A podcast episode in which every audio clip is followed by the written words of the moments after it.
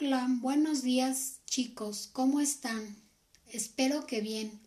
Bienvenidos pues hoy en este día a nuestro podcast Generando Conocimiento. Pónganse cómodos y dispuestos a escuchar un tema muy, pero muy interesante, que es paradigmas de la evaluación.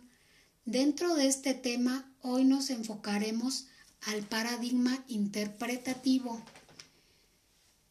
también llamado paradigma cualitativo, fenomenológico, naturalista, humanista o etnográfico. Se centra en el estudio de los significados de las acciones humanas. ¿Por qué es interpretativo?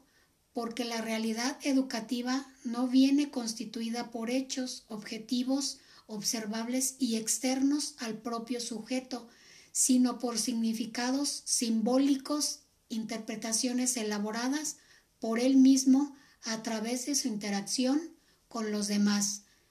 Fenomenológico ha puesto de manifiesto que el individuo es un ser que tiene, produce en su mente muchas imágenes, algunas de las cuales acaban teniendo forma, pues bien, cuando el hombre en interacción con sus semejantes comparte esas imágenes, las consensúa y les da un significado compartido.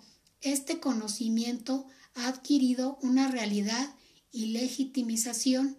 En base a lo anterior, el paradigma interpretativo de la evaluación permite indagar y constituir el desarrollo de cada individuo desde un acuerdo intersubjetivo a partir de la descripción y comprensión de la individualidad, la particularidad de cada estudiante. Lo singular en los procesos de enseñanza-aprendizaje permite establecer variables cualitativas y determinar distintos tipos de aprendizaje, realidades propias de cada sujeto, evaluaciones de manera integral en donde se da más sentido y significado a la interpretación. Este paradigma se centra en comprender una realidad educativa que implica creencias, intenciones, motivaciones, valores, características del proceso educativo no observable.